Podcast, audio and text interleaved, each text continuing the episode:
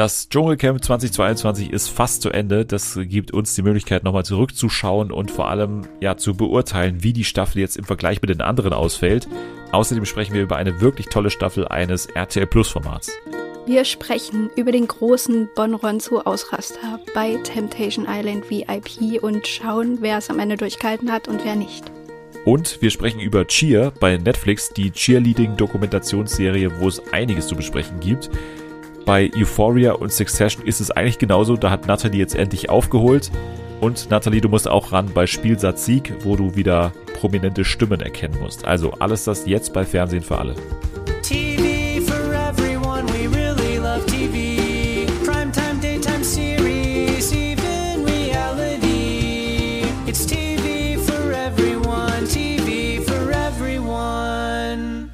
Happy birthday to you. Happy birthday to you. Happy birthday, lieber Dennis. Happy birthday to you.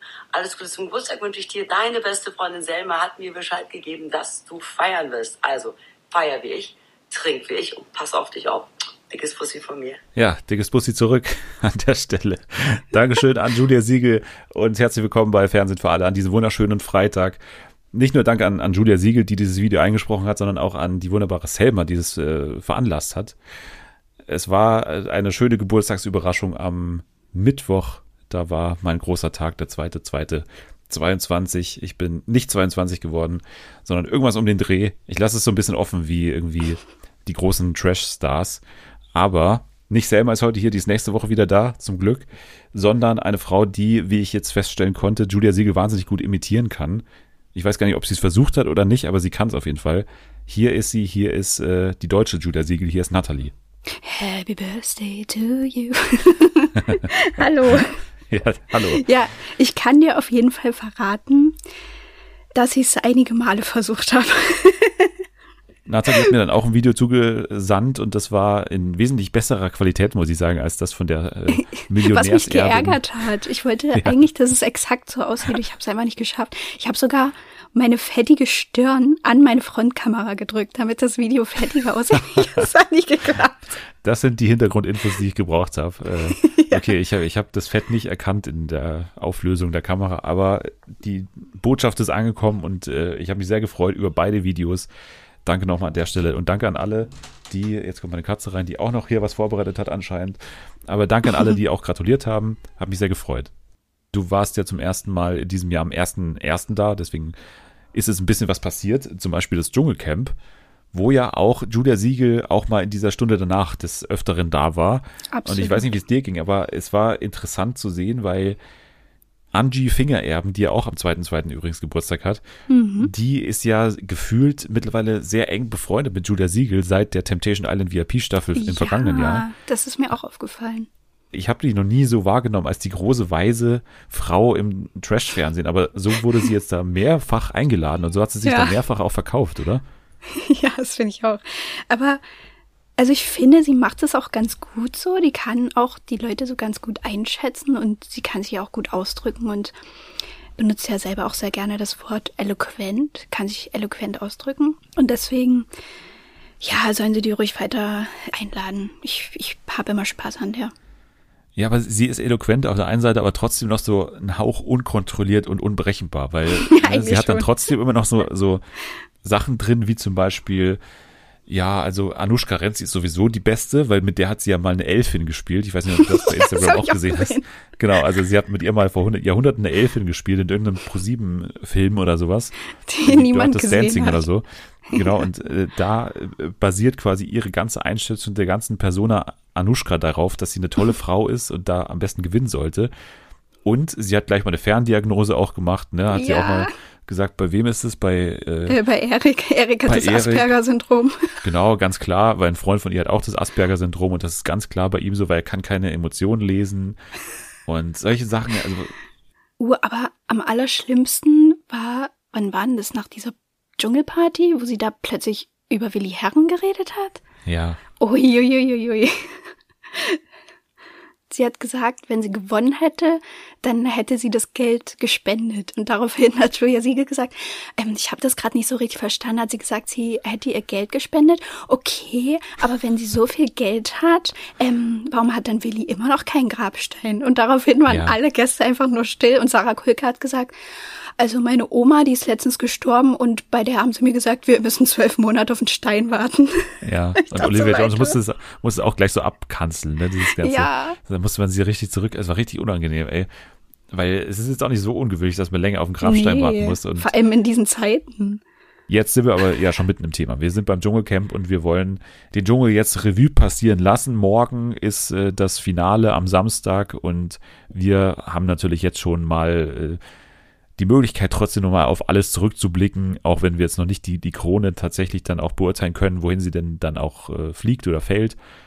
Ja, wie hat's dir gefallen jetzt, die kompletten zwei Wochen im, im Rückblick? Ich, ich habe, glaube ich, aus deinen Tweets und so rauslesen können, dass du schon relativ positiv dem eingestellt warst. Ja, auf jeden Fall. Also ich bin super happy mit der Staffel. Ich habe eigentlich gar nichts auszusetzen. Und ihr habt ja letztens auch Noten vergeben und da würde ich ohne Wenn und Aber eine Eins geben. Ein starkes Wort, weil wir ja wissen, ne, also ich weiß nicht, bei mir ist es das schon noch so, vielleicht auch so ein bisschen aus nostalgischen Gründen, aber diese 2011er Staffel mit Sarah Knappig, ne, das ist für mich so immer noch der Gold Standard so, an dem müssen sich alle irgendwie orientieren, wobei man ja da auch so ein bisschen verklärt, ne, weil das war ja dann auch erst nach ein paar Tagen, es war ja, Ja. nicht komplett so dieses Theater, was wir da ja gesehen so. haben, aber ich bin schon auch jetzt dabei. Ich habe ja schon eine 2 Plus in der vergangenen Woche gegeben und glaube, dass ich auch auf so eine 1 Minus vielleicht hochswitchen würde. Also wir hatten so andere Staffeln, die natürlich auch so ein bisschen äh, hoch bewertet werden. Also die Helena Fürst und Thorsten Legert Staffel zum Beispiel. Ich würde so ungefähr auf dem Level, würde ich sagen, so, oder? Also ich habe letztens so überlegt, weil ich kann mich ehrlich gesagt nur noch an die Evelyn Potecki Staffel erinnern, die ja noch gar nicht so lange her ist. Aber das war ja auch so eine Staffel, wo dann alle gesagt haben, oh mein Gott, endlich ist mal wieder richtig was los, beste Staffel ever. Und ich finde, da war in der ersten Woche ging es daher auch richtig ab, gerade auch mit Domenico und wer da alles so drin war und dem Currywurstmann. Jota. Genau, Jutta war auch noch da. Mhm.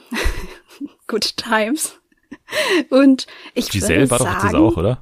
Stimmt, mit ihrem Modelessen. Stimmt, das war auch in dem Jahr. Und ich finde, in dieser Staffel war irgendwie noch mehr los als bei denen damals. So damals waren das irgendwie so ein paar Folgen, die halt wirklich richtig abgingen, aber die zweite Woche, an die erinnere ich mich gar nicht. Das war so eine typische Staffel, wo dann nach einer Zeit irgendwie so die Stressmacher raus waren. Ich glaube, Giselle war dann auch irgendwie siebte oder sowas in dem Bereich. Und da war es dann halt auch schnell zu Ende.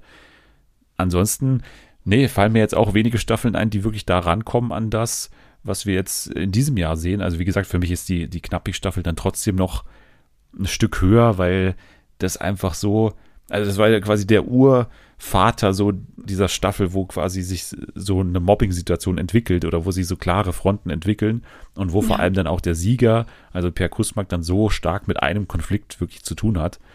Ansonsten, nein, ich bin wirklich auch äh, sehr, sehr positiv jetzt nach den zwei Wochen. Ich finde vor allem, dass man wirklich eigentlich keine wirklich langweilige Folge hatte. Also nee, gar nicht. selbst das ist ja dann mal in den großartigen Staffeln irgendwie so dabei, dass man irgendwie an einem Tag schon so Leerlauf hat, was ja irgendwie auch normal ist, aber allein durch Linda und durch Anushka war eigentlich immer irgendeine Diskussion vorprogrammiert und die anderen kamen dann hin und wieder so dazu und jetzt in der zweiten Woche natürlich vor allem in Persona Erik. Ne, das war Ja, jetzt ein Typ, der auf jeden Fall aufgewacht ist und äh, wo wir auch aufgewacht sind, weil ich weiß nicht, hat, hattest du noch das erwartet von ihm, dass er nochmal so auftritt? nicht. Das war so eine große Überraschung. Ich dachte halt wirklich, ja, dass der das so ein bisschen so durchzieht, wie von Anfang an, dass er halt immer so ein bisschen von seiner Spiritualität erzählt und ja, was weiß ich, äh, ja, sich da so ein bisschen mit durchmogelt als GZSZ-Boy. Aber ich hätte jetzt nicht gedacht, dass einfach, das war ja wirklich total plötzlich von einer Folge zur nächsten, dass er dann da so super negativ war und gegen alle anderen und nicht mehr mitgegessen hat. Ich dachte so, okay, in welche Richtung entwickelt sich das jetzt? Und er dann auch nur noch mit diesem komischen Rucksack rumgelaufen ist, da dachte ich schon, okay, irgendwas passiert da gerade mit dem. man muss ja sagen, ne, er hat ja wirklich äh, eine schwere Vergangenheit und es kann ja wirklich sein, das hat er dann auch Ja, danach in seiner Entschuldigung und sowas gesagt, dass da vielleicht wirklich irgendwas noch nicht verarbeitet ist. Aber ich glaube, der entscheidende Punkt war ja dieses Gespräch mit Harald. Ne? Also das war wirklich Mhm. dann der Punkt, wo er dann sich gegen die Gruppe gewandt hat, als, als Harald gegen ihm in so einem Ne- Nebensatz irgendwie so mal hat fallen lassen, ja, du, alles, was ich dir erzähle, du musst irgendwie nichts davon wirklich glauben, weil ich, ich erzähle halt manchmal auch irgendwie Quatsch oder so. Ja. Und kein anderer hat das irgendwie bemerkt oder so. Und auch er Ja. war in der Situation dann auch sehr ruhig und hat es so aufgenommen. Ja, aber, aber, man hat schon gesehen, dass er, der hat da so drüber gelacht und war dann so ein bisschen, mhm. Ja, das habe ich mir schon gedacht. Ihr seid nämlich alle fake. So hat er dann nämlich schon geguckt und hat, glaube ich, innerlich sich so ein bisschen bestätigt gefühlt, dass die ja alle da nur eine Show machen. woran liegt das, glaubst du? Also ist es seine Vergangenheit oder ist es so die Vorbereitung auf dieses Reality-Genre? Weil das hat er auch an einer Stelle mal gesagt, so ich bin irgendwie nicht das gemacht für das. Nicht. Nee, ja, gut, aber das kann man halt auch nur sagen, wenn das jetzt sein erstes Format gewesen wäre, was er wirklich macht nach GZSZ. Aber es ist ja nicht so. Er hat ja auch dieses Unbreakable und Mhm. dann gibt's ja, habe ich vorhin erst gesehen, auf RTL Plus gibt's ja auch irgend so eine Sendung, wo man ihn bei Therapiesitzungen begleitet. Wusste ich, kannte ich auch nicht, dass es, also wusste ich nicht, dass es existiert. Und dann denke ich mir so, ja, komm on, ey, es ist jetzt nicht das erste Mal, dass du außerhalb von Schauspielerei in irgendeiner Sendung teilnimmst. Ja, also ich kann mir das schon ein bisschen vorstellen, also weil das halt schon die erste Sendung in der Richtung ist. Also Ja, gut. wenn man sich darauf vorbereitet, wie er es ja dann auch getan hat, dann sieht man so, okay, in der Vergangenheit war das so ein Konfliktherd, wer ist fake, wer ist nicht fake und deswegen war er Ja. vielleicht so ein bisschen hypersensitiv auf diese Sätze, die vielleicht irgendwann mal fallen und dann wollte er sich vielleicht so als derjenige positionieren, der das auf keinen Fall zulässt, dass da irgendjemand Fake-Geschichten erzählt, so. Also weil er das halt schon davor so irgendwie beschlossen hat. Also so habe ich mir dann irgendwie erklären können, zusammen mit seiner ganzen Vergangenheit natürlich Ja. aber dass er halt so wirklich von vornherein schon speziell nach diesen Sätzen gesucht hat, so. ja. Nur so kann ich mir wirklich erklären, dass er so an die Decke geht wegen dieses einen Satzes und dann halt was tut, was es so noch nie in der Dschungelcamp-Geschichte gab. Und das finde ich schon erstaunlich, dass jemand eine Dschungelprüfung macht, aber dann schon plant, sie dann nicht anzutreten. ja. Das haben wir wirklich noch nie gesehen, so. Und das kam Nee. ja nicht mehr so oft vor in einem 15 Jahre alten oder Ja. mehr als 15 Jahre alten Format. Also das hat mir schon sehr gut gefallen. Also dann da angetreten ist, die Dschungelprüfung gemeinsam mit Peter Althof und dann da stand und Sonja und Daniel ihn gefragt haben oder beide gefragt haben, wollt ihr zu dieser Dschungelprüfung antreten? Und er sagt einfach den Satz, ich bin ein Star, holt mich hier raus. er hätte auch Nein sagen allem, können so. das war auch irgendwie so witzig, weil auf der einen Seite, also für uns war es ja schon irgendwie krass und auch geil und dramatisch, weil es halt noch nie vorgekommen ist. Aber auf der anderen Seite war das halt für die bestimmt total komisch, weil da ist ja, die haben ja keine Soundeffekte oder irgendwas so, was wir halt haben, keinen Schnitt, die standen dann einfach. Und der steht da und sagt einfach, ich bin ein Star, holt mich hier raus. Und keiner weiß warum. Ja, und so Peter geil steht auch noch da hat, und so, ne? hä? Ja. Das war also wirklich ein Moment, Ja. der jetzt schon mal, also wir, wir schreiben es uns natürlich wieder auf für unsere Momente des Jahres und das war schon weit vorne, würde ich jetzt mal sagen. Ich fand halt so gut an der ganzen Sequenz auch, wie das Ganze aufgebaut wurde. Ne? Also er hat ja schon so eine Andeutung in diesem Vorinterview gemacht, so, wo man dann schon dachte, okay, und es war halt auch geil, dass er eigentlich so zurückhaltend war am Anfang, weil man hat so eine richtig gute Charakterentwicklung von ihm eigentlich so Ja. mitbekommen. Ne? Also man hat erst so gedacht, okay, so ein verschrobener Typ, so ein bisschen esoterisch angehaucht, aber dann auch diese ersten Streits da mit diesem Wassertank, da hat er sich ja auch schon so ein bisschen gegen die Gruppe gestellt und vor allem gegen Philipp. Und dann quasi diese Eskalation dann, also das hat mir sehr gut gefallen, wie das auch so graduell nach oben ging. Also das war ein sehr schön aufgebauter Konflikt. Und äh, ja, dann ging es halt ab, als er dann zurückkam ins Camp und dann vor versammelter Mannschaft gesagt hat, ich würde für dich kein Luxusessen erspielen. Das war ja dann sein Argument quasi. Also für Ja. Leute, die mich hier quasi anlügen oder die eine Show machen, für die will ich kein Luxusessen erspielen. Und er hat sich ja irgendwie eh schon zurückgehalten dann in den vergangenen Tagen, seitdem er das irgendwie weiß, mit dem Luxusessen und hat nur noch Reis und Bohnen gegessen. Und das war dann sein Argument, dass das irgendwie gerechtfertigt ist, was er da sagt und was Ja. er da macht vor allem. Aber das war schon wirklich äh, besonders, weil wir es halt wirklich noch nie gesehen haben. Und es hat mal wieder, also ich muss sagen, halt Philipp hat halt richtig Glück in dieser Staffel, ne? Also erstmal diese ganze Tara-Sache, die dann als erste richtigerweise abgestraft wurde und rausgeschmissen wurde. Und dann auch noch jetzt dieser Erik-Konflikt, wo er beides Mal eigentlich nichts machen musste, Ja. aber trotzdem so goldrichtig äh, war irgendwie mit seiner echt so. Position. Das hätte ich auch nicht gedacht. So, ich bin ja eh kein großer Fan von dem, aber ja, so selbst ich muss halt mir eingestehen, dass der einfach gut dasteht in der Staffel und er muss nicht so viel dafür tun. Der bekommt halt auch mal die guten Prüfungen und so. Halt auch die Essensprüfung, wo er sich ja immer halb bekotzt, aber es dann trotzdem durchzieht und ja, das, ich glaube, das kommt echt gut an bei den Leuten. Ja, und gleichzeitig haben wir den anderen Favoriten, würde ich schon sagen, mit Harald, der so ein bisschen sich in mehr Streits verstrickt, oder? Also Ja. er hat jetzt schon diese Allianz zu Anushka, die zwar hin und wieder bröckelt, was ich auch ganz gut finde, Ja, dass er dann halt schon, geil. dass er dann halt schon immer wieder so sich auch gegen sie wehrt und immer auch anspricht, wenn ihm was nicht passt. Aber trotzdem gab es so ein paar Sachen, ja, auch gegen Tina vor allem, das war ja dann noch seine, seine ärgste Gegnerin dann, aber auch gegen Philipp gab es so eine Szene, wo er dann schon irgendwie mal so ein bisschen zumindest spüren lässt, dass ihm schon auch irgendwie Essen fehlt und dass er auch da drin schon ein bisschen leidet. Also Ja. der überspielt es natürlich mit seiner Art, aber trotzdem ist es natürlich schon hart für ihn, glaube ich. Ja, das glaube ich auch. Also, ich glaube, der ist auch wirklich ganz froh, wenn er wieder in seinen eigenen vier Wänden ist mit seinem Hündchen da. Die Fellnase hat er immer gesagt. Ne? Ja, Die die, kleine. Fellnase. Ja, also genau, also wir hatten dann natürlich noch viele Konflikte, an denen meistens auch Linda dann beteiligt ist. Und da würde mich interessieren, wie du die einschätzt, weil ich bin mir immer noch nicht ganz sicher, weil ich war in der ersten Woche super in Team Linda, weil ich sie meistens gut finde, auch wie sie argumentiert, wie klar sie argumentiert. Sie hatte diese ganze Janina-Sache natürlich, was sie auch nochmal Sympathie natürlich irgendwo eingebracht hat.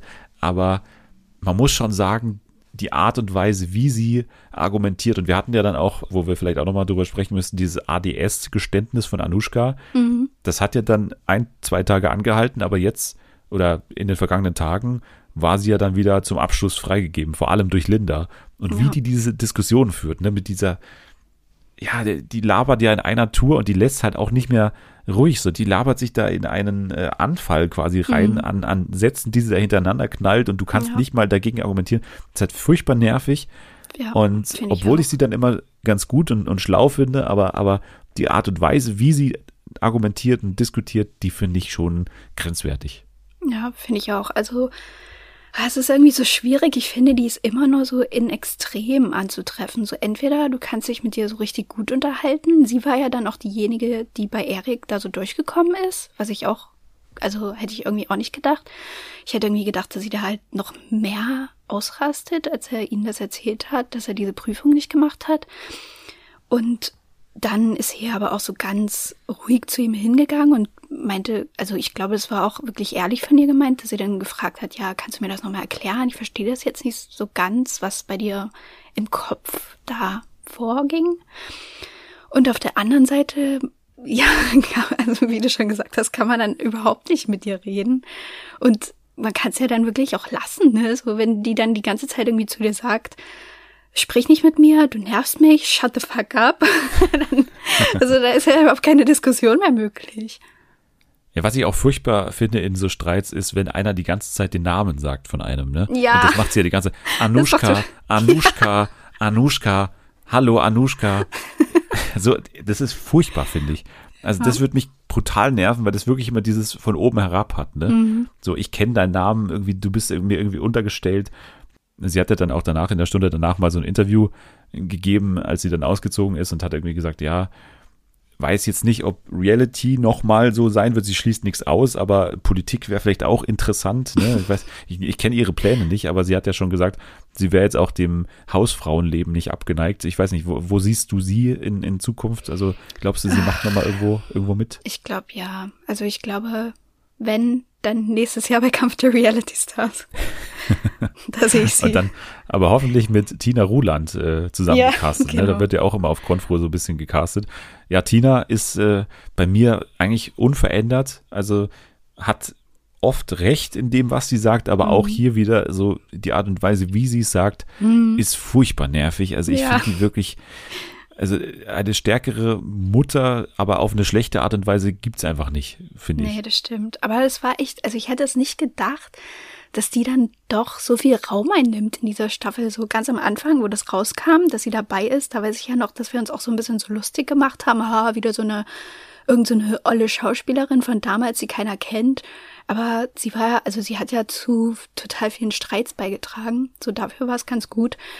Aber ja, die ist echt anstrengend. So dadurch, dass sie dann auch alles irgendwie so verpacken kann, dass man ihr jetzt auch nicht unbedingt irgendeine Schuld geben kann so, aber man merkt halt trotzdem, dass sie sich so denkt, ja komm, also so niveaumäßig bin ich schon über den. das ist halt ganz schön ja, genau. sympathisch. Ich, ich glaube nämlich auch, dass das ein ganz großer Punkt ist, warum das so ist. Also warum die so aktiv war. Mhm. Und ich glaube es auch bei Anushka, weil das Dschungelcamp schon diese Besonderheit hat, dass man auf der einen Seite diese Altstars hat, die sich wirklich als Stars fühlen. Und ja. auf der anderen Seite diese neuen Reality-Stars. Und wir haben sie wirklich auch mal ausgesprochen gehabt von Anushka, ja. aber auch von Harald dass es wirklich so ist, dass die glauben, sie sind was Besseres und Tina ganz klar auch dahin geht in diese Richtung. Ja.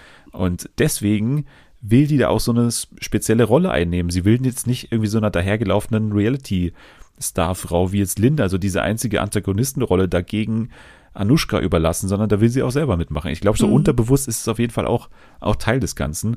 Also das ist halt einfach dieses Dschungelcamp-Ding, dass man diese gute Mischung im Cast hat. Und das hatte man jetzt in den vergangenen Jahren nicht immer, weil diese Allstars irgendwie nicht das abgeliefert haben, was man, was man wollte. Aber jetzt dieser Staffel mit Tina, mit Harald, mit Anushka, da passiert genau das, was man eigentlich will. Und jetzt nochmal zu Anushka weil das jetzt auch so eine, so eine Entscheidungsfrage ist, wo man jetzt steht, Team Anushka oder nicht Team Anushka. Ich bin nach wie vor, glaube ich, Team Anushka. Also trotz allem, was sie da gemacht ja, hat, auch. auch sie hat nervig äh, argumentiert und so, alles klar, aber alles in allem war die da drin irgendwie echt, habe ich das Gefühl gehabt.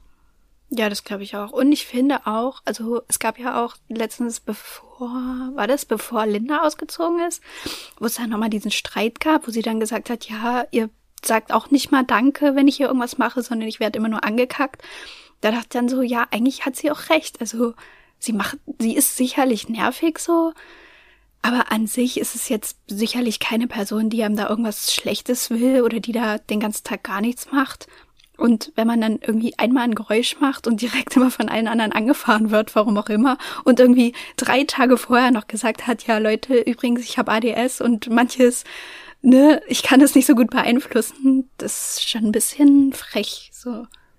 Ich glaube, die letzten zwei, Manuel und Peter, können wir recht schnell abfrühstücken und sagen, die sind einfach gut dann durch die Staffel jetzt gekommen am Ende, weil sie einfach mhm. sympathisch sein konnten, weil die anderen unsympathisch waren und haben dadurch einfach profitiert. Sie konnten in Prüfungen gehen. Vor allem bei Manuel hat sich das wirklich gelohnt, weil er das auch immer ja. gut gemacht hat ich weiß nicht, wie jetzt dein Siegertipp am Ende ist. Glaubst du, dass Manuel am Ende mm. wirklich Chancen hat auf die Krone oder trifft es dann doch irgendwie Harald? Ich glaube, also es kommt jetzt natürlich drauf an, was die nochmal so für Prüfungen bekommen. Aber es ist schon erstaunlich, dass Manuel jetzt wirklich jedes Mal einfach so mit durchgekommen ist, ne? Also der hatte ja nicht einmal irgendwie ein Vielleicht. Aber fürs Gewinnen glaubt's, reicht's glaube ich nicht. Ich denke, entweder Philipp oder na, Harald. Hat er so viele Fans? Ich weiß es nicht.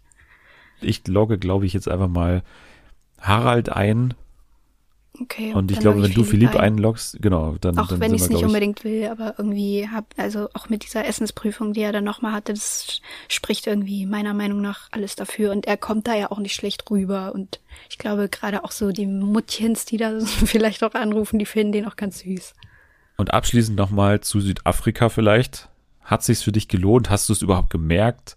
Sollte man nochmal nach Südafrika gehen oder back home nach Australia? Ähm, ich ach, weiß ich nicht. Hat es so einen großen Unterschied gemacht? Eigentlich nicht. Also außer halt jetzt die Zeitverschiebung. Ich fand beides gleich gut.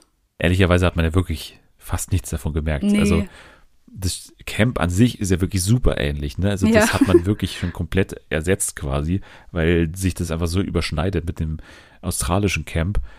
Das Einzige, was man dann sieht, ist eben bei den Dschungelprüfungen, da gibt es so ein bisschen mehr Hintergrund. Also es ist jetzt nicht so dschungelmäßig und nicht Mhm. so Studio-Atmosphäre, sondern halt mehr so, du stehst halt tatsächlich auf einem Feld irgendwo und hinten ist irgendwo noch ein Berg zu sehen. Also das schon, aber naja, also mehr als so ein bisschen dann aufgegriffen in der Moderation und sowas gab es jetzt da auch nicht. Also Nö. ich finde es aber sehr gut, dass es in diesem sommerlichen Dschungel-Setting zu machen, weil das halt schon im Januar irgendwie cool ist zu sehen und dann eben, ja, wäre es vielleicht nicht so geil, wenn man da jetzt irgendwie diese Burgruine in Schottland dann nimmt. So. Und also ich glaube, das ist schon die, die bessere Wahl gewesen letztendlich, dass man hier auf das bekannte Dschungel-Setting setzt. Yes. Aber so viel zum Dschungelcamp 2022. Wenn nochmal was Aufregendes passiert, jetzt im Finale, aber auch im Wiedersehen, dann werden wir natürlich das irgendwie nächste Woche nochmal hier besprechen. Aber ansonsten war es das jetzt mit unserer Besprechung dazu. Und wir sind wirklich sehr, sehr positiv angetan von dieser Staffel gewesen. Also hat uns viel Spaß gemacht, das auch zu besprechen. Wir haben ein Format in den vergangenen Wochen so ein bisschen vernachlässigt, weil ich immer auf dich auch gewartet habe und irgendwie hat es auch kein anderer mehr geschaut. Ich habe einmal, als ich mit Anni letztens hier saß, da hatte ich in der Folge gesagt, so, jetzt sprechen wir noch über Temptation Island VIP. Und dann hat sie gesagt, ich schaue das gar nicht. Was? Ja, das habe ich auch gesagt. Was? Du, wie, du schaust es nicht. Aber ich habe jetzt von dir schon immer mitbekommen, dass da auf jeden Fall noch was kommt und habe das auch schon sonst so gehört. Diese Staffel ist wirklich extrem, extrem krass, was man am Anfang nicht so dachte irgendwie, vor allem bei den Paaren, bei denen es noch krass wurde, hatten wir am Anfang gesagt, okay, das ist irgendwie langweilig, aber eigentlich Ja. war es genau andersrum, ne, von den Sachen, die wir gedacht haben. Ja. Wir gehen vor allem jetzt erstmal auf, also wir, wir gehen jetzt hier nicht mal chronologisch durch, sondern wir gehen jetzt mal auf Henrik und Pauline ein. Was wir am Anfang gesagt haben, da kann nichts passieren eigentlich, das wirkt alles schon zu krass am Anfang, Henrik oder? ist ein Saubermann geworden. Ja, genau. Also der, was haben sie dem gegeben? Was ist da passiert? Der ist ja ganz anders, haben wir am Anfang gedacht. ja, aber das hat sich dann relativ äh, schnell erledigt. So irgendwie ab der Staffel Mitte gab es auf einmal dann ja immer mehr Bilder von, von Partys. Und das war ja erstmal schon der Punkt, wo Paulina schon sehr, sehr wachsam wurde. Ne? Und Ja. schon, das war ihr ja schon zu viel. Also dieses Party machen, das war schon eine Sache, die sie schon immer gestört hat. Ich finde, dass man bei Paulina auch irgendwann total gemerkt hat, dass es für sie eigentlich schon längst vorbei ist, weil die ja diese Abmachung hatten, dass er nichts trinkt. Und das hat er ja aber von Anfang an gemacht. Und ich glaube, da war sie dann schon so, ja gut, okay, dann war es wohl. sie hat wirklich auf die Fehler gewartet, muss man schon Mhm. sagen. Also er hat sie auch gemacht, also ganz klar, er hat sich nicht an die Abmachung gehalten, so er ist da auf jeden Fall nicht rauszunehmen, aber trotzdem hat Paulina sehr, sehr gerne auch die Bilder geliefert, die ihn dann wiederum angeregt haben oder aufgeregt haben und dann dazu veranlasst haben, da auch mal dann halt Party zu machen. Und vor allem, das war ja dann sein Argument, was ich auch vielleicht so ein bisschen verstehen kann, dieses mit dem Ablenken, wie er es formuliert, ist es zwar wahrscheinlich nicht so, aber ne, dass du halt einfach Alkohol trinkst, um auch so ein bisschen zu vergessen. Das war traurig, aber ich, ich traue es ihm so ein bisschen zu. Das ist auch der Grund, warum, warum er dann Ja. irgendwann nicht mehr eben der Anti-Alkoholiker sein wollte auf der Party, sondern dass er dann mitgetrunken hat. Und dann ist es natürlich bei ihm so, dass es dann automatisch auch zu irgendwelchen Exzessen mit den Frauen Mhm. geführt hat. Ja, das ist echt krass. Und man sieht das so richtig, wie das bei dem so umschlägt irgendwie. So vorher ist er noch so relativ normal und dann trinkt er was und auf einmal hört man den immer nur aus dem Hintergrund Ja. irgendwelche ekligen Geräusche machen. Ah, Jetzt wird richtig, äh, geht's richtig ab heute. Und dann trinkt er irgendwelche Frauen zusammen, die sich dann küssen sollen und Ja, buongiorno. ja. Ja, genau. Also genau, er hat diese Pferdeschwanzszene da gehabt am, am, am Spülbecken da. Das war schon sehr gewöhnungsbedürftig. Aber dann die Szene, die, die quasi den Ausschlag gegeben hat, war ja die, als er dann einen Lapdance da bekommen hat von dieser anderen Frau, ja. weiß nicht, wie die heißt, Adriana, Ahnung. nee, Anastasia heißt sie. Und Okay. die hat ihn dann so wirklich äh, extrem angetanzt und wirklich Also Josua hätte gesagt Arsch an Schwanz. Ah, genau, das genau, diese Situation gab es auch da irgendwie in so einem Ja. Hinterabteil so, das war schon so ein bisschen shady, als er da auf dem Stuhl saß Mhm. Im und schwarzen so, Winkel. genau so abseits von der Gruppe war und dann ist er halt noch wo er sagt, da ist aber nichts passiert, aber es sieht halt einfach nicht gut aus, wenn du wirklich Ja, mit was einer haben die Frau denn da gemacht? Ich meine Theorie, ich habe eine Theorie, und zwar Ja. besagt die, dass die da hintergegangen sind, um zu rauchen. Weil die dürfen da, glaube die rauchen da nämlich nie. Nein, das stimmt nicht. Doch, das stimmt. Die, das ist wie bei Love Island, da zeigen die auch nie, wenn die rauchen. Warum nicht? Weiß ich nicht. Das ist keine Ahnung, weil das noch edler ist. ich weiß es nicht. Aber bei Love Island haben, zeigen die das auch nicht. Da haben die den auch, einmal haben sie den Rauchen, rauchend gezeigt in seiner Staffel und das war, nachdem er mit Aurelia Sex hatte. Das ist eine Theorie auf jeden Fall. Man hat ja aber meiner Meinung nach ja schon so einen Klatscher gehört, oder nicht? Also man hatte doch so eine Soundspur von Echt? so einem Klatscher. Also habe ich mir eingebildet zumindest, dass es so ein so Hand auf Arsch Klatscher gab. Meiner Meinung nach. Also Ja, das gut, war meine das Theorie. Kann natürlich, das kann ja gut sein, aber die haben ja nur diese Bilder gesehen und dann hieß es direkt, der hat sich ja blasen lassen. Und ich Ja. dachte mir so, ja, aber man hat doch nichts gesehen. Genau, also das war wieder der Punkt, was du gerade meintest. Also sie geht sofort vom Schlimmsten aus und rechtfertigt dann ihre Handlungen aufgrund von dieser Annahme, was ja wirklich nicht bestätigt ist. Also sie hat ja keinen Grund eigentlich zu sagen, dass Nee. es so war, außer halt, dass es maximal doof aussieht, da hinter der dunklen Ecke da zu verschwinden mit der Frau, die ihm gerade irgendwie da am Schritt da richtig rumgefuchtelt hat. Es gab ja dann am Ende die Aussprache quasi, weil Henrik hat das Format dann beendet irgendwann, hat dann also wir springen jetzt sehr weit nach vorne, aber trotzdem, er hat das Format irgendwann beendet, hat gesagt, äh, wir ziehen aus, ich mache nicht mehr weiter. Und dann haben sie sich ja nochmal getroffen und er hat dann gesagt, ich wollte denen irgendwie Bilder liefern, ne? Ach echt, das habe ich irgendwie gar nicht mitbekommen. Ich glaube halt wirklich, dass es natürlich so ist. Also die werden ja schon mit den Redakteuren irgendwie Gespräche davor haben, dass sie irgendwas anbieten müssen. Also die können ja da eben nicht nur zwei Wochen rumliegen, sondern die müssen irgendwas machen, glaube ich schon. Kate schon. Ja. Kate so, ey Leute, tut mir leid, aber ich sonne mich hier. ja, ja, stimmt, das äh, widerspricht meinem Argument so ein bisschen. Aber ich weiß nicht, vielleicht ist es sein Entertainment-Drang, vielleicht ist es einfach nur wirklich irgendeine Vertragsklausel, dass er schon irgendwie was mit einer Frau auch mal machen muss. Ja. Aber das war halt wirklich maximal dumm. Da, auch wieder das gesagt hat, der war halt so richtig wie so ein Junge irgendwie, wie so ein 16-Jähriger.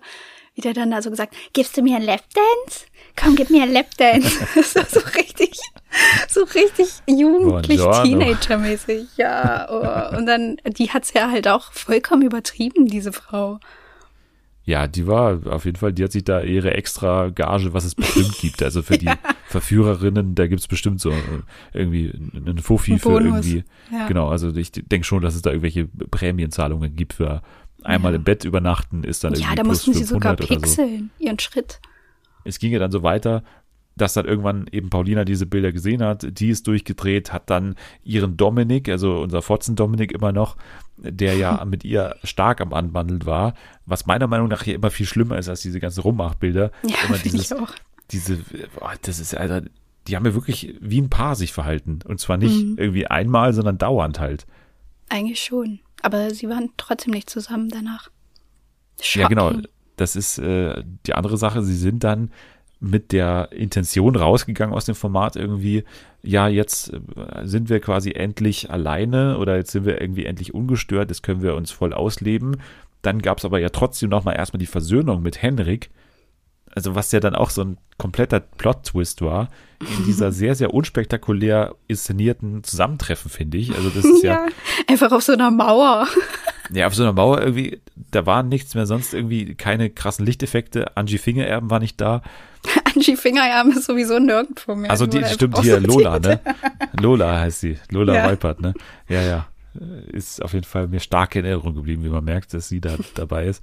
Ja, weil die auch einfach, was ist das auch? Ich verstehe das nicht, dass die in der deutschen Version von Temptation Island keine Emotionen zeigen dürfen, die Moderatorin. Ich verstehe das nicht. Das ist doch Moment. voll das Nein, nein, nein. Was? Aber, aber Angie Fingererben, ich, ich fand sie aber mega gut als Moderatorin von. Ich fand die auch Temptation gut, aber Island. bei der hat man auch gemerkt, dass die eigentlich andere Anweisungen hatte und dann selber irgendwann so gedacht hat, ja gut, ich kann das jetzt hier nicht so durchziehen, so die Leute, die sitzen hier und heulen, die können nicht mehr. Ich muss denen jetzt hier irgendwas liefern und die beruhigen, aber ansonsten machen die ja gar, also auch so Lola Weipert, sie sitzt da einfach immer nur so, ja, wie geht's dir jetzt damit? Okay.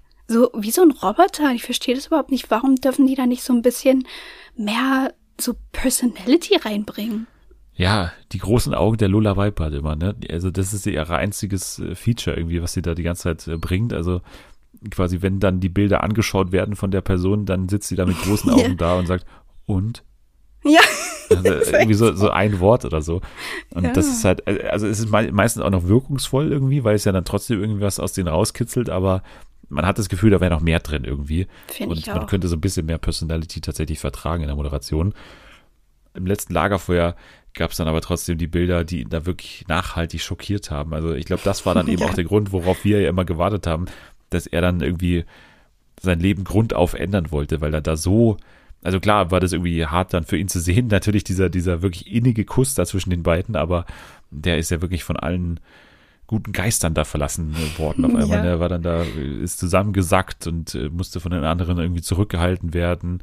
Ja. Und was ist das für eine Frau? Und äh, hat geschimpft und so. Ja. Vor allem, das fand ich auch so witzig, dass er ja diese Bilder bekommen hat, aber in derselben ähm, nach, wie heißt es immer, Nacht der Wahrheit? Nee.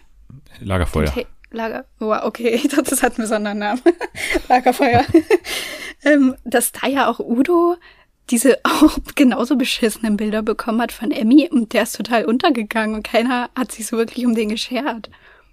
Ja, ich glaube, einmal hat er noch äh, Giuliano, glaube ich, irgendwie gesagt, ja, aber wir dürfen nicht vergessen, Udo. stimmt. der hat übrigens gerade gesehen, wie Diogo mit seiner Freundin in die Dusche verschwunden ist, einfach Ja. so. Und es irgendwie eindeutigere Klänge gab, was da passiert ist.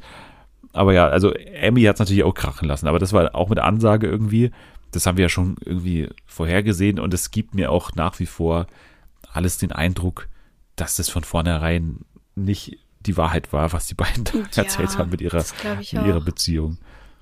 Ach, ich weiß es nicht, aber also denkst du, die waren gar nicht zusammen oder?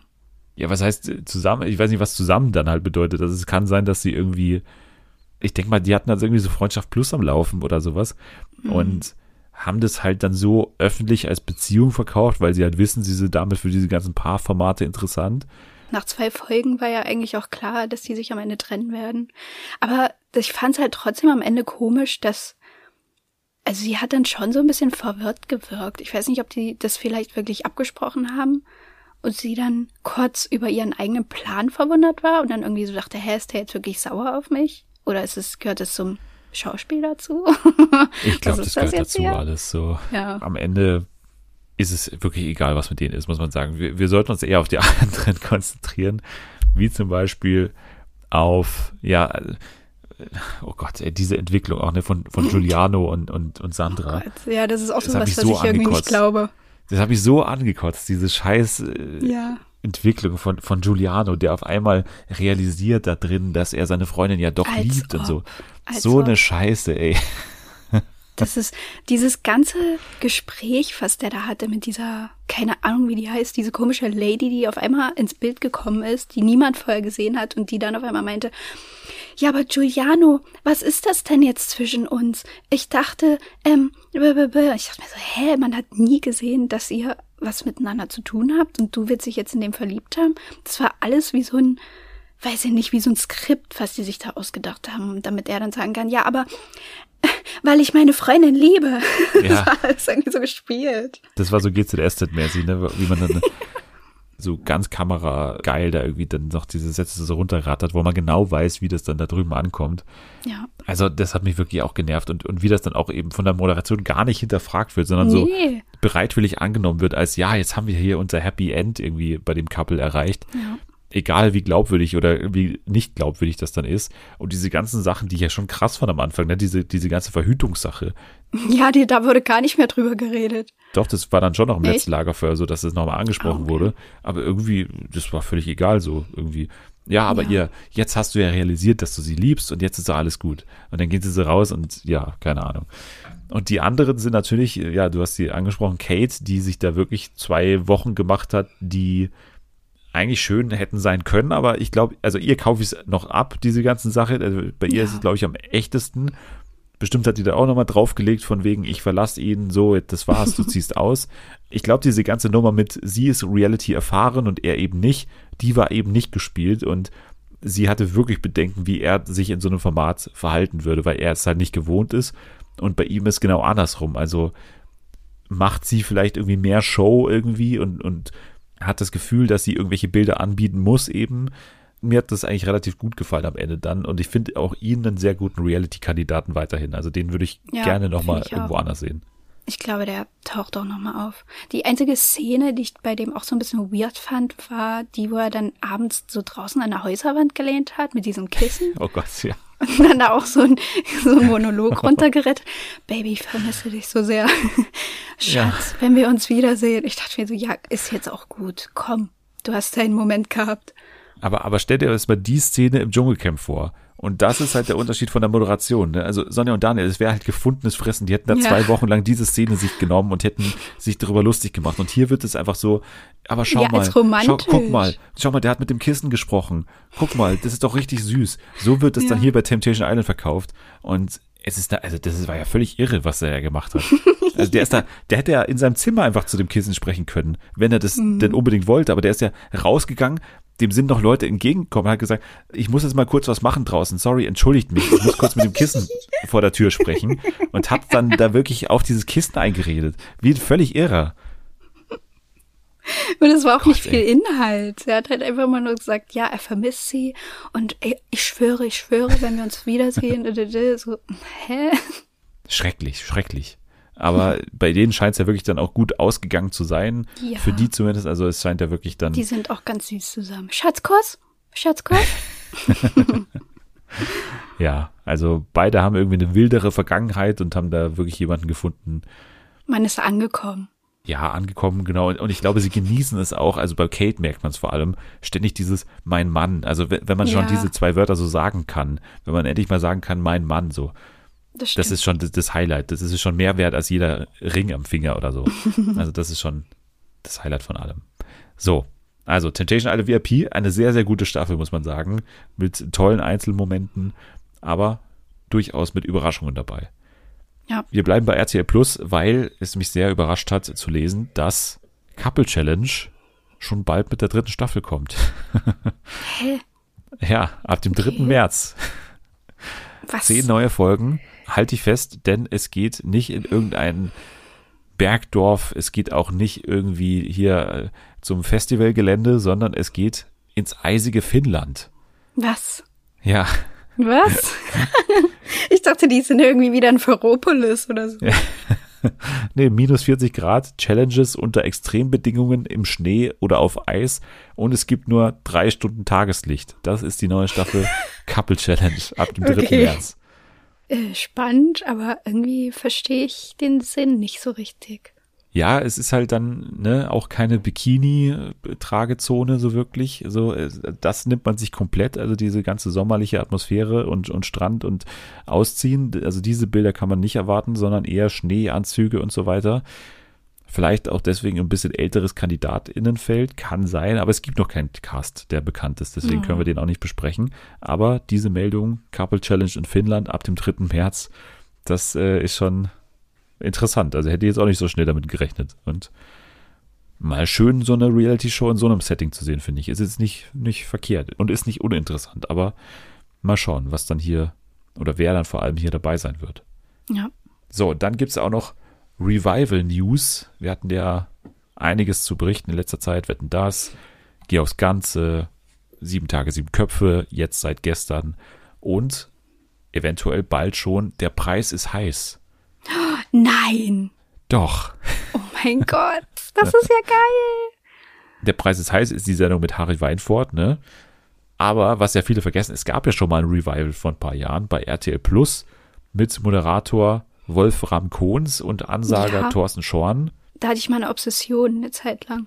Ja, ich auch, weil es gab ja immer Echt? diese schöne Spielshow-Strecke bei RTL Plus, ne, wo die ganze Zeit diese alten Ja. Spielshows liefen. Und auch Jeopardy wurde ja auch neu gemacht und das konnte man sich gut anschauen. Das war alles so sehr unaufgeregtes Fernsehen, finde ich auch. Und jetzt klingt es dann schon wieder so ein bisschen hochwertiger produziert und äh, teurer produziert, weil Harry Weinfurt soll eben zurückkehren Uh. als Moderator. Und äh, er selber hat auch schon so mehr oder weniger angedeutet, dass es halt auch stimmt, dieses Gerücht, und dass, ja, die Bild am Sonntag da recht hat und dass der Preis es heißt tatsächlich doch im Frühjahr neue Folgen aufzeichnen soll und dann zurückkehren soll. Finde ich super. Weil ich bin nämlich auch richtig gut da drin, muss ich wirklich sagen. Ich hab's einfach raus mit den Preisen. Ja?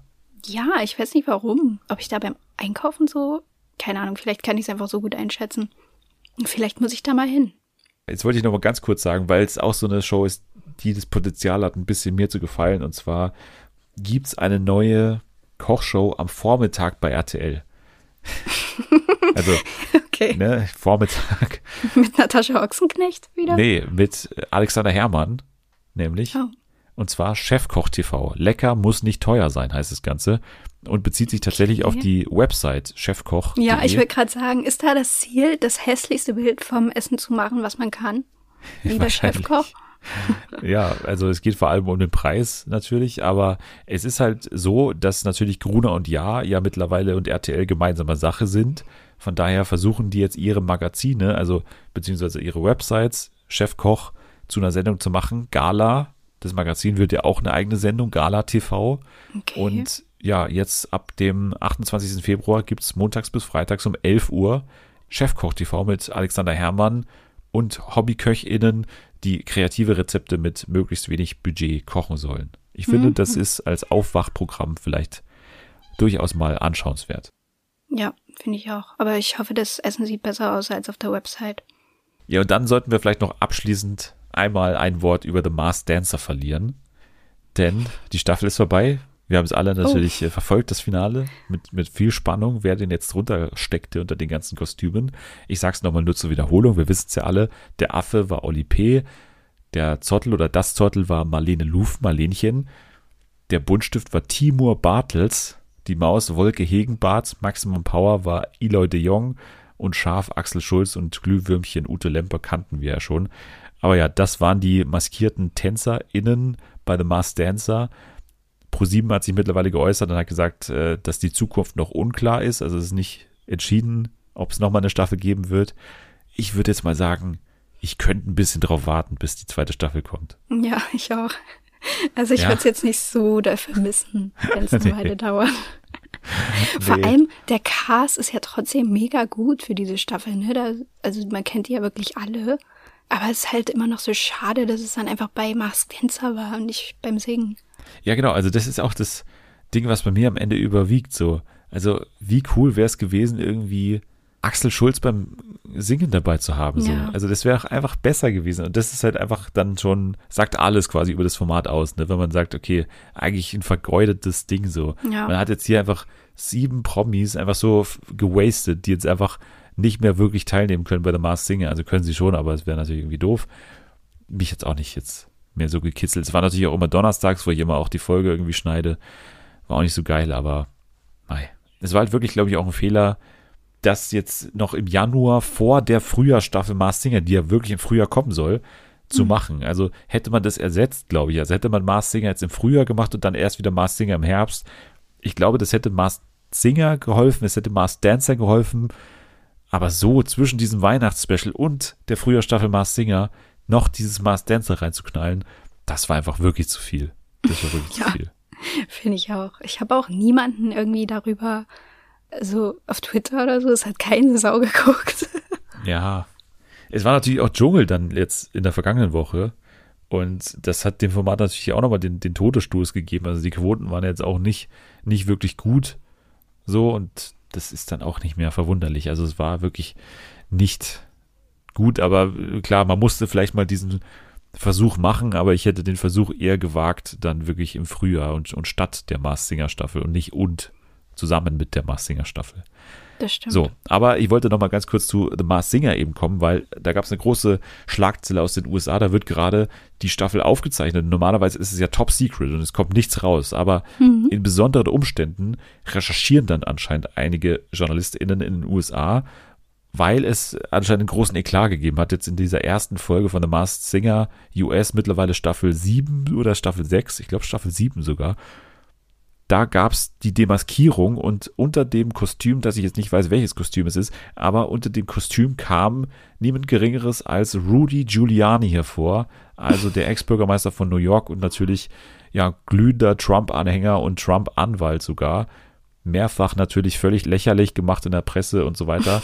Und der kam unter dem ersten Kostüm raus und das hat anscheinend dazu geführt, dass die Judges Ken Jong und Robin Thicke die Bühne sogar verlassen haben in dieser Auftaktsendung. Und es ist immer so ein bisschen berechnet natürlich, diese erste Folge bei Mars Singer US. Wir erinnern uns an Kermit, The Frog. Der war auch in der ersten Ja. Folge dabei, aber das ist natürlich hier nochmal eine andere Nummer. Wir hatten auch schon Sarah Palin dabei in den USA, ne, die Vizepräsidentskandidatin äh, mal.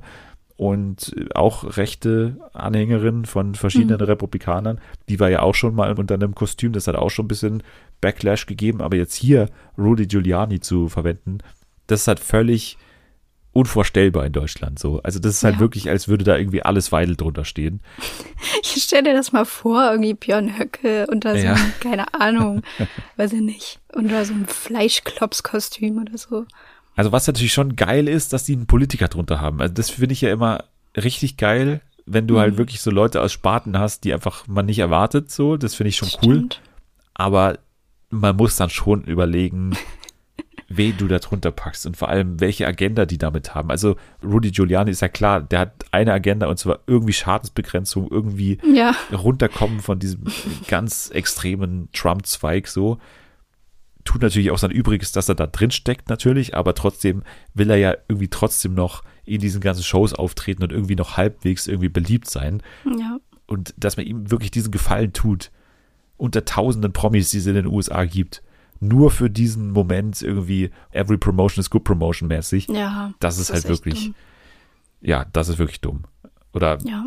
ja, wahrscheinlich nicht dumm, weil es halt wirklich dann Leute einschalten werden. Jetzt vor allem durch diese ganzen Berichte, aber ich hätte es nicht gemacht, sage ich jetzt mal. Okay. Ja. Gute Entscheidung. Ja, ich, ich sag nur, ich, ich biete meine Dienste an der amerikanischen Mars Singer Staffel. Bisher kam noch kein Anruf aus den USA. So, apropos USA, wir sind mitten im Highschool-Sport und zwar bei Cheer. Ja. Da kam die zweite Staffel raus, nachdem wir die erste ja super abgefeiert haben. Dokumentation über ja Cheerleading in den USA und vor allem das beste Team, was Cheerleading gerade so zu bieten hat in den USA. Und das war sehr, sehr aufschlussreich, weil ich noch gar nicht wusste, was das für ein knochenharter Sport ist. Also es ist einfach wesentlich härter als das, was die Leute da anfeuern normalerweise. Also als alles, was diese Ja. Cheerleader normalerweise beklatschen. Also Basketball oder Football ist nicht annähernd so hart wie, wie Cheerleading. Also in diesem Ausmaß vor allem. Das habe ich in der ersten Staffel gelernt und jetzt ist ja die zweite Staffel gekommen, in der es darum geht, äh, du kannst mich gerne ergänzen, aber ich würde sagen, vor allem um sozusagen, was nach dieser Staffel passiert ist mit diesen Leuten. Also die haben Ja. einen Fame bekommen auf einmal. Was passiert damit? Und es geht um Jerry Harris, bei dem es ja Anschuldigungen und ich glaube mittlerweile auch eine Verurteilung gibt. Bin ich ganz sicher. Auf jeden Fall Anschuldigungen von zwei, ich glaube, 13- oder 14-Jährigen, die Mhm. ihm vorwerfen, ihnen erstens Dickpics geschickt zu haben, beziehungsweise auch äh, Bilder verlangt zu haben, so von, von ihm oder von ihnen. Und andererseits hat er sie auch wohl angeblich auf der Toilette bedrängt und sie eben vergewaltigen wollen in der Situation. Und das ist natürlich krass, weil Jerry eigentlich so ein bisschen der positive Faktor war in diesem Team und so der Ja. Publikumsliebling, will ich jetzt mal Ja, sagen. wollte ich auch gerade sagen. Also eigentlich aus der ersten Staffel war er so, also man will jetzt nicht größter Gewinner sagen, weil an, am Ende hat ja dieses ganze Team da gewonnen an Aufmerksamkeit und die waren ja dann auch bei Ellen und so und haben da so einen riesigen Check Geld bekommen. Aber gerade Jerry, der war ja dann auch auf dem roten Teppich bei dieser Oscar-Verleihung und hat da mit den Stars gesprochen und war ständig bei irgendwelchen Morningshows zugeschalten. Also das ist bei dem halt, gerade bei dem irgendwie krass, dass das dann über den rausgekommen ist. Ja, und dementsprechend ist es auch bei seinen ganzen Teamkameradinnen und der Trainerin Monika angekommen. Also natürlich ein kompletter Schock und quasi ein Stein noch mehr auf den Kopf dieser ganzen Mannschaft, weil erstmal mussten sie damit umgehen, dass so ein paar Wettkämpfe auch verschoben werden mussten wegen Corona. Das ist halt schon für Leistungssportlerinnen wie die halt schon immer krass auch, weil die bereiten sich halt wirklich monatelang so auf einen Moment Ja. vor und dann wird es alles verschoben und dann Ja, ist es schon vor allem richtig so zwei heftig. Wochen vorher. Es war ja nicht mal irgendwie so, ja, dass man dann irgendwie schon aufgehört hat zu trainieren. Das war halt wirklich ein oder zwei Wochen vor diesem großen Wettkampf. Genau, und dann kam eben noch diese News mit Jerry raus und es gibt diese Folge, Folge 5, bis zu der habe ich auch geguckt. Du hast, glaube ich, die ganze Staffel geguckt, oder? Yes. Genau, und es gibt diese Folge 5, da geht es wirklich explizit nur um diesen Jerry-Fall. Und da erzählt auch nochmal die Trainerin Monika, wie das für sie war. Die hatte zu der Zeit Corona und hat dann noch diese News bekommen von Jerry und war dann natürlich mal komplett am Boden zerstört, weil das sind ja wie ihre Kinder, da sagt sie ja immer, ne? Diese ganzen Leute, die da in dieser Mannschaft mitmachen. Ja, sie ist auch immer eine interessantere Person. Also sie war ja schon ein sehr interessanter Charakter in Staffel 1, aber mhm. sie hat ja jetzt auch an Dancing with the Stars teilgenommen, was auch so ein bisschen shady ist, finde ich, weil. Ja, also ich finde sie auch interessant, aber ich kann dir auch nur empfehlen, falls du irgendwie noch die Zeit findest, keine Ahnung, dass du das noch weiter guckst, weil ich fand tatsächlich die zweite Hälfte sehr viel aufschlussreicher als die erste, so was sie auch angeht. Also so diese glänzende große Trainerin ist bei mir da auf jeden Fall nicht hängen geblieben, muss ich sagen. Ja, sie hat schon in dieser Jerry-Folge schon Gegenwind bekommen, auch von dieser Anwältin, glaube ich, der mhm. beiden äh, Kinder, die Jerry da beschuldigt haben ich finde die auch weiterhin so ein bisschen, das ist ja das Interessante bei ihr, dass sie so natürlich super fordernd ist als Trainerin, irgendwie auch natürlich USA-weit die beste Trainerin und die irgendwie wirklich auch so ein, so ein X-Faktor hat auf diese Mannschaft, ne? Also die mhm. so ganz viel verlangt, aber auch irgendwie so trotzdem noch denen so wohlgesonnen ist und trotzdem irgendwie noch mit jedem irgendwie so einen guten Draht hat. Das ist schon eine, eine krasse Trainerin und eine krasse Anführerin auch und irgendwie eine totale Respektsperson. Aber die hat schon auch irgendwie so komische Seiten an sich, ne? Und, und ist ja. so, dann auch jetzt eben dieser Auftritt bei Dancing with the Stars, wo man erstens dachte, ah ja, das ist so eine zurückhaltende Trainerin, die will ihrer Mannschaft so die Bühne überlassen, aber dann macht sie halt da einfach mal mit und ist halt dann einfach ja. so während der Trainingszeit halt einfach mal irgendwie ein paar Tage in der Woche einfach da beim Trainieren selbst, so für ihren großen ja. Star-Auftritt. Also so ganz geil ist es wahrscheinlich auch nicht für die gewesen, für das Team. Ja, gerade wenn man da auch so neu anfängt an dieser Schule. Keine Ahnung, die fliegen ja vom anderen Ende des Landes irgendwie dahin, um dann bei diesem, was weiß ich, Vortoren da mitzumachen. Ist ja auch richtig schwer da reinzukommen in diese Gruppe. Ich glaube, da ist ja immer nur so Platz für so 40 Leute oder so, 40, 50 Leute.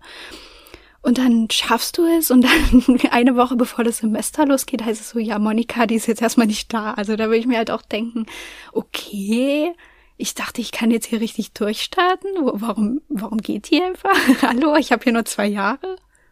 Du sagst quasi, dass es in der zweiten Hälfte noch so ein bisschen mehr ist, was, ja, was sie angeht. finde ich schon. Also man merkt auf jeden Fall, dass Netflix natürlich auch nicht unbedingt will, dass die jetzt super schlecht dasteht, aber es gibt so gerade in der allerletzten Folge gibt's am Ende ein Gespräch zwischen ihr und Ledarius, der auch ja so ein bisschen auch dieses Aushängeschild von dieser Mannschaft war. Und da dachte ich so, ich will jetzt nicht groß spoilern, aber da ist so ein Moment, wo ich so denke, nee, irgendwie du willst nicht, dass die Leute das sagen, oder so ein bisschen so Sachen so über dich erzählen und enthüllen. Das merkt man dann schon irgendwie, dass sie so ein bisschen, ja, so zwei Gesichter hat. Und in der ersten Staffel, das ist mir dann auch wieder eingefallen, da gab's doch auch diesen Moment, wo die so sagen, ja, Monika, die hat noch eine andere Seite und die nennen wir immer Annette. Und das ist dann die, wo sie so richtig krass so gar keine Ausnahmen mehr macht und wo wir alle so richtig hart durchziehen müssen. Und wenn sie in diesem Zustand ist, dann kann man auch überhaupt nicht mit ihr sprechen. Und komischerweise war davon nie wieder die Rede. So, ja.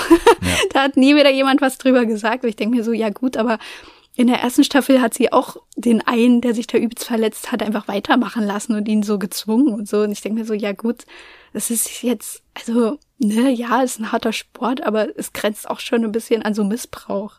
Ja, klar, also das ist immer ja bei Leistungssport so, dass da die Grenze irgendwie schon ja. super fließend ist. Also vor allem dann auch bei Kindern, ne? Und das ja. sind ja wirklich noch äh, Minderjährige. Da verlangt man schon sehr viel von denen und die werden halt wirklich auch angeschnauzt, wenn sie da versagen und müssen dann halt wirklich auch äh, 100 Liegestütze oder sowas machen für irgendeinen Fehler ja. oder so. Das ist schon immer so, so sehr drakonisch, aber wahrscheinlich funktioniert halt Leistungssport genauso, dass du halt wirklich ja, diese Ja, das glaube ich auch, aber ich glaube halt, dass die sich ein bisschen so versch also sich ein bisschen auch eine dumme Situation gebracht hat, weil sie sagt immer, ja, bei mir hier sind auch immer ganz viele so junge Menschen, die irgendwie auch einen schwierigen Hintergrund haben und nicht so die Bezugsperson und die halt nicht so ein gutes Verhältnis zu ihren Eltern hatten und da finden die halt in mir so ein bisschen so eine Mutterfigur und das ist ja auch bei vielen so, man merkt das ja auch voll. Aber das ist ja eigentlich immer das große Ding, gerade wenn man auch in so einer pädagogischen Rolle ist. Eigentlich gibt's immer so eine Grenze, die du nicht überschreiten darfst. Und dann kannst du dann halt nicht sagen, ja gut, du musst jetzt hier 100 Liegestütze machen und wenn du eine gebrochene Rippe hast, ist mir egal, Ja. weil das würdest du ja mit deinem Kind eigentlich auch nicht machen. Und auf der anderen Seite sagt sie dann aber, na, Darius, du, du bist für, wie ein Sohn für mich. Ich denke mir so, ja, come on, das ist irgendwie alles, ne, du bringst ja dadurch die Leute auch so ein bisschen in deine, ja, in so eine komische Lage, wenn die dann sagen, oder wenn sie dann sagt, du bist wie mein Sohn, und wenn er dann nicht genau das macht, was sie will, dann ist er so ein Aussätziger. Ja, und das Argument, was die dann immer haben, ist, ja, schaut mal hier, meine 14 Titel oder so. Ja, Gut, und dann, dann hat's halt immer geklappt und so. Und, und früher hat man es genauso gemacht. Und mir ist genau dasselbe passiert, ist ja dann auch immer das Argument so, weil Ja. die war ja auch natürlich eine, eine große Sportlerin oder so.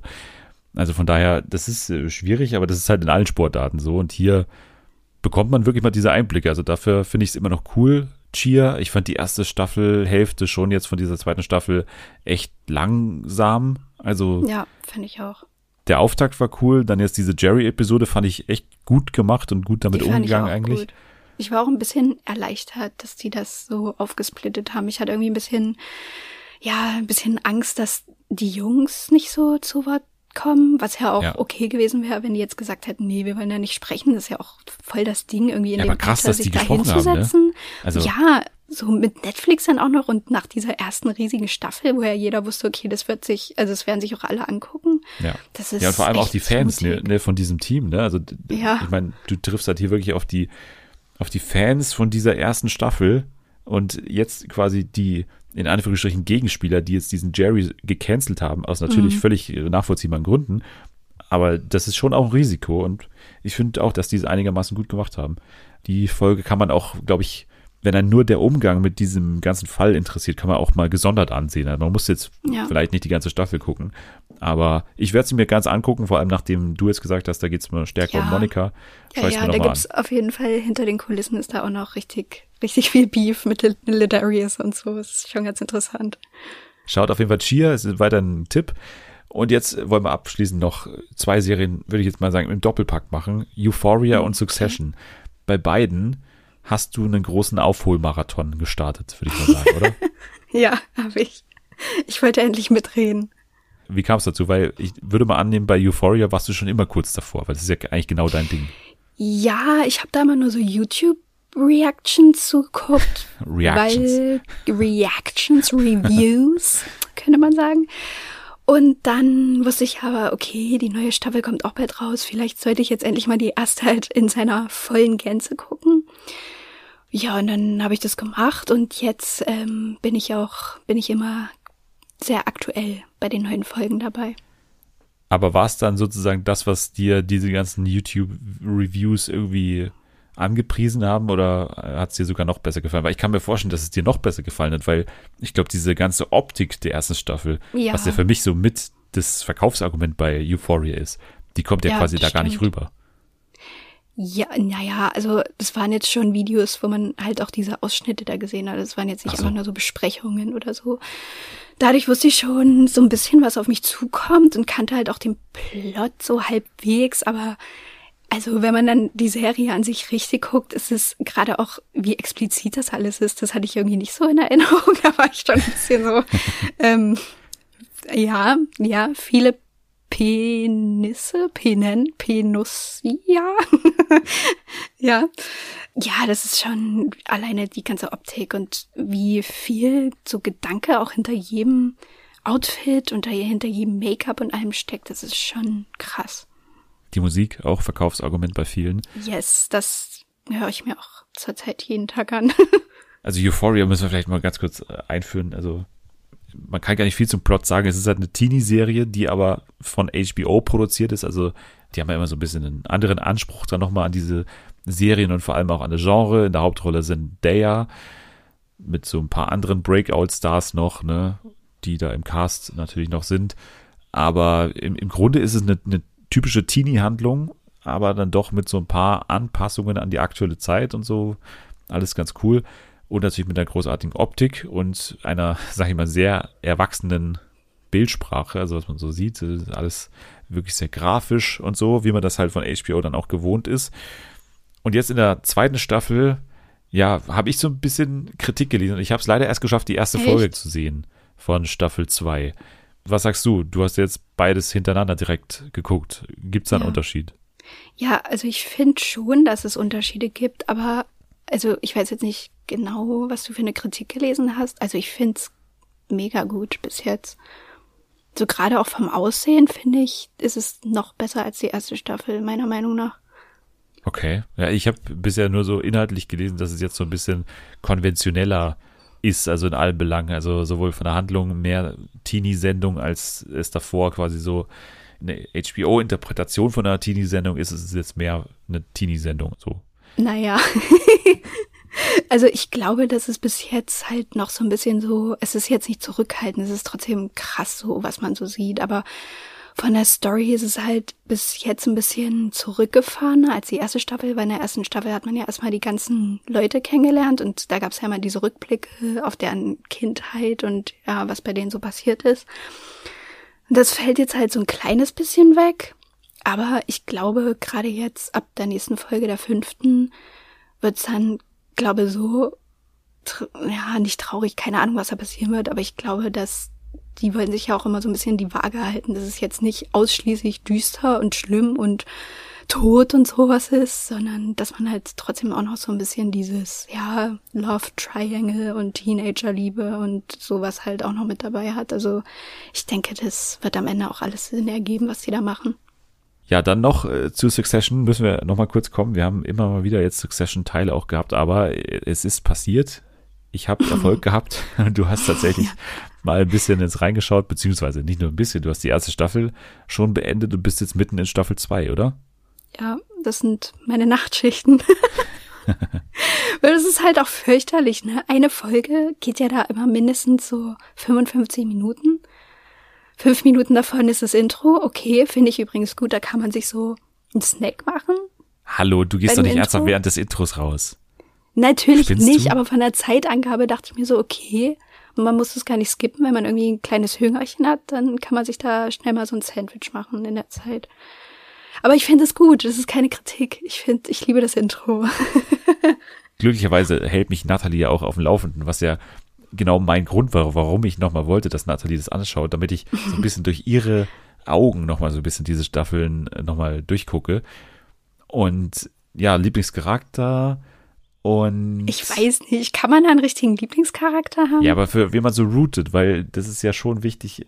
Also erste Staffel ist so die Candle-Staffel, zweite Staffel würde ich sagen Ja. ist so ein bisschen die. Schiff-Staffel. Ja. Ah, Ich weiß nicht, ich finde, ich habe keinen richtigen Lieblingscharakter. Also ich mag Siobhan schon sehr gerne. Aber in der ersten Staffel war sie halt auch nicht immer so krass im Vordergrund. Deswegen kann ich jetzt nur so das bisschen beurteilen, was ich schon gesehen habe. Und ansonsten finde ich, der interessanteste Charakter ist schon Greg. Candle. Nein, Greg the Egg, ja. Ja, Nee, Candle also- ist halt schon Candle auch krass gespielt von schon- Jeremy Strong, ne? Ja, Das macht vor allem irgendwie, der macht das halt auch so gut, weil am Anfang dachte ich so, okay, Candle ist doch gar nicht so schlimm. also, der ist doch eigentlich, der will ja nur das Beste für die Firma. Und so seine Argumente konnte ich auch mal ganz gut nachvollziehen. Und dann irgendwann gibt es so einen Punkt, wo es so halt so kippt. Und dachte ich so, Alter, ich kann dich nicht mehr sehen, bitte hau ab. Ich ertrage dein Gesicht nicht mehr. Und der spielt das halt auch so krass. Der sieht immer traurig aus, aber gleichzeitig gestresst und irgendwie depressiv. So sieht er aus. Durchgängig. Hat auch die Augen, der macht gar nichts mehr. Und ich denke mir so, oh mein Gott, bitte mach mal was Schönes. Ja, ja. Nimm mal Urlaub. Das Staffel 1 Finale, wo du gerade diesen Candle-Moment äh, verortet Ja. hast, kann ich dir sagen, die vergessen diesen Moment halt auch nicht, sondern der ist jetzt wirklich im Staffel 3 Finale nochmal richtig wichtig geworden, Oh, dieser Moment. okay. Also das ist eben das Schöne, dieser Moment ist wirklich extrem wichtig für Candle, aber auch für die komplette Staffel und eigentlich für die komplette Machtstruktur halt in dieser Familie. Und äh, deswegen, Ah, Geil. ja. Meine Lieblingsfolge war, was habe ich denn gesagt? Welche war denn meine? Ach, aus der ersten Staffel mit dem Misstrauensvotum, die war geil, wo ich Ja. da 20 Minuten lang wirklich gestresst saß ich, lag ich in meinem Bett und dachte, weil selber zu spät kommen ist ja eine Sache. Aber wenn man jemand anderem dabei zusieht, wie er gerade zu irgendwas zu spät kommt, ich bin fast ausgerastet, wirklich. Ja, ja. auch diese absurden Szenen, die jetzt immer mit Roman vorkommen. Es ist so peinlich und schlimm, aber es ergibt so viel Sinn, dass das, dass das jetzt gerade passiert. Es ist auch irgendwie eklig, aber ich muss jedes Mal so dolle lachen. Und den einen Tag, nachdem, ich glaube, das war sogar, nachdem ich diese zwei Folgen da geguckt habe, so hintereinander, mit dem Panic Room und halt die mit den Pierces, habe ich sogar in meinem Traum ein Zitat aus Succession gesagt. Und zwar. Und zwar. oh Gott. Und zwar, ich weiß nicht warum. Ich weiß überhaupt nicht, was passiert. Es hat überhaupt keinen Sinn ergeben. Ich habe zu irgendjemandem gesagt, buckle up, fucklehead. Ja, Tauben natürlich, ne? Ja. Ja, es ist einfach ein geiles Zitat, muss man sagen. Es ging auch gut von der Zunge. Succession, Euphoria haben wir beides natürlich äh, gucken. Äh, da gibt es keine andere Option. So, Nein. jetzt spielen wir noch was. Und zwar Spiel, Satz, Sieg. Ich habe dir drei, ja, ich sag mal, Voice Decoder zur Verfügung gestellt. Also ja. du kannst dir drei Sätze anhören und musst mir jeweils sagen, wer das ist, der diese Sätze spricht. Oh. Und okay. die sind relativ kurz jetzt diese Woche, aber ich glaube aussagekräftiger, weil es gab ja hin und wieder auch Kritik an dieser Untersendung hier drin, also Spielsatzsieg, steht der in der Kritik, aber ich glaube, ich habe nachgebessert und äh, du kannst mal loslegen mit Stimme Nummer 1. Das ist genau dasselbe, da hätte ich mich fast selbst angekotzt. So grausig schmeckt das. Oh, ich glaube, ich weiß, wer es ist. Ja, und zwar? Ähm, ist es Yassin? Von, Was? Vom Sommerhaus? Was? Nicht? Oh Gott. Wenn du wüsstest, wer es echt ist. Yassin? Das ist Yassin? Das klang genau. Ich war mir so sicher gerade. Der kommt doch auch irgendwo aus, keine Ahnung, wo man irgend so einen Dialekt hat. Ja, ich weiß nicht mal, ob die Person daher kommt, wo Yassin herkommt, aber äh, ja, okay. Also ich kann es entfernt vielleicht nachvollziehen, aber soll ich dir sagen, wer drunter steckt? wer ist es denn? es ist Jumbo Schreiner. Oh, ups.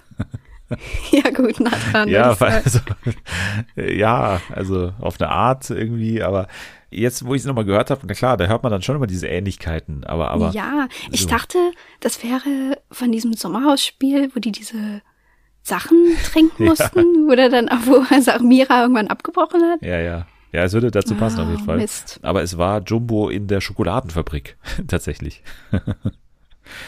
Ja, weil das ein Vorprodukt ist der Schokolade. Also das ist irgendwie dann so ganz sauer oder so. Keine Ahnung. Okay, nächste Person. Ja, ich habe mir eure Kritik zu Herzen genommen und hoffe, dass ich dieses Mal mich verbessern konnte. Was? Alter, was hast du denn da rausgesucht? Ich glaube schon, dass das möglich ist. Ich sag mal so, du kennst sie sehr gut. Ich kenne sie sehr gut. Ja. Du hast sie auf deinem Handy. Was?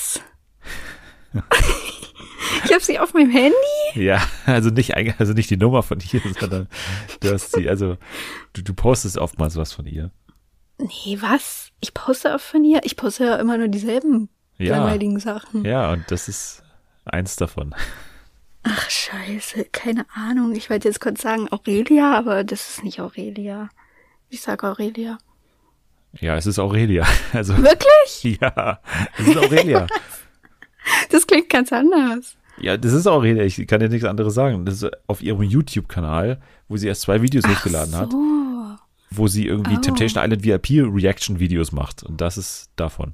Es ist so gemein, es ist so gemein. Das kenne ich Ja, nur von ihr. Das hätte ich Du erkannt. kennst sie nur im Heuton wahrscheinlich. Ja. Ja. Okay, Person Nummer drei. Ich äh, freue mich äh, auf viel. Ich habe gerade Edin Hasanovic gesehen, äh, äh, bin ja ein Riesenfan von ihm. Ich glaube, dass ich sogar ein bisschen beteiligt war vor ein paar Jahren, als es bei ihm losging.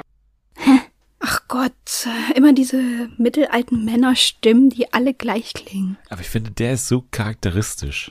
Was ist denn daran charakteristisch? Könnte jeder Dies, sein. nee, dieser, dieser Slang, dieses, dieses, äh, Ja, es war so ein bisschen so, äh, ist es Fariadim? Ich Nein, äh, das freue ist mich äh, auf Frage.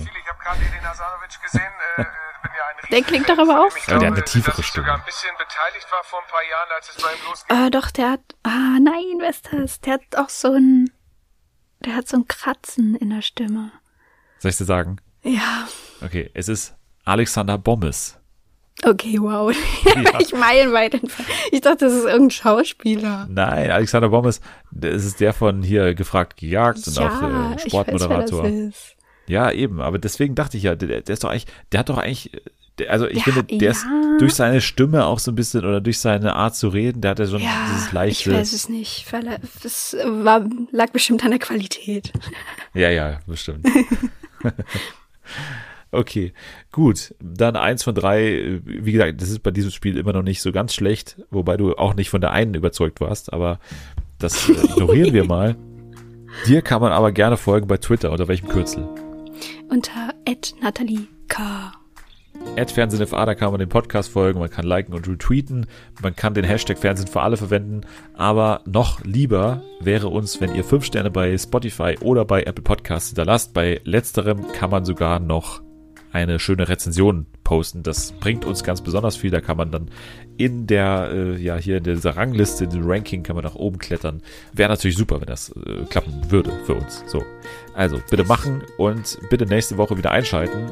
Danke an dich fürs Dabeisein in dieser Woche erstmal. Sehr gerne, danke auch.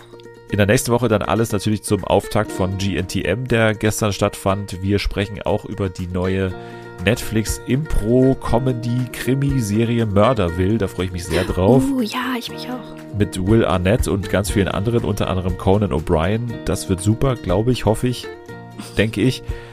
Ihr könnt jetzt aber schon mal abschalten. Wir verabschieden uns jetzt in die Schokoladenfabrik. Also, lecker. Tschüss. Tschüss.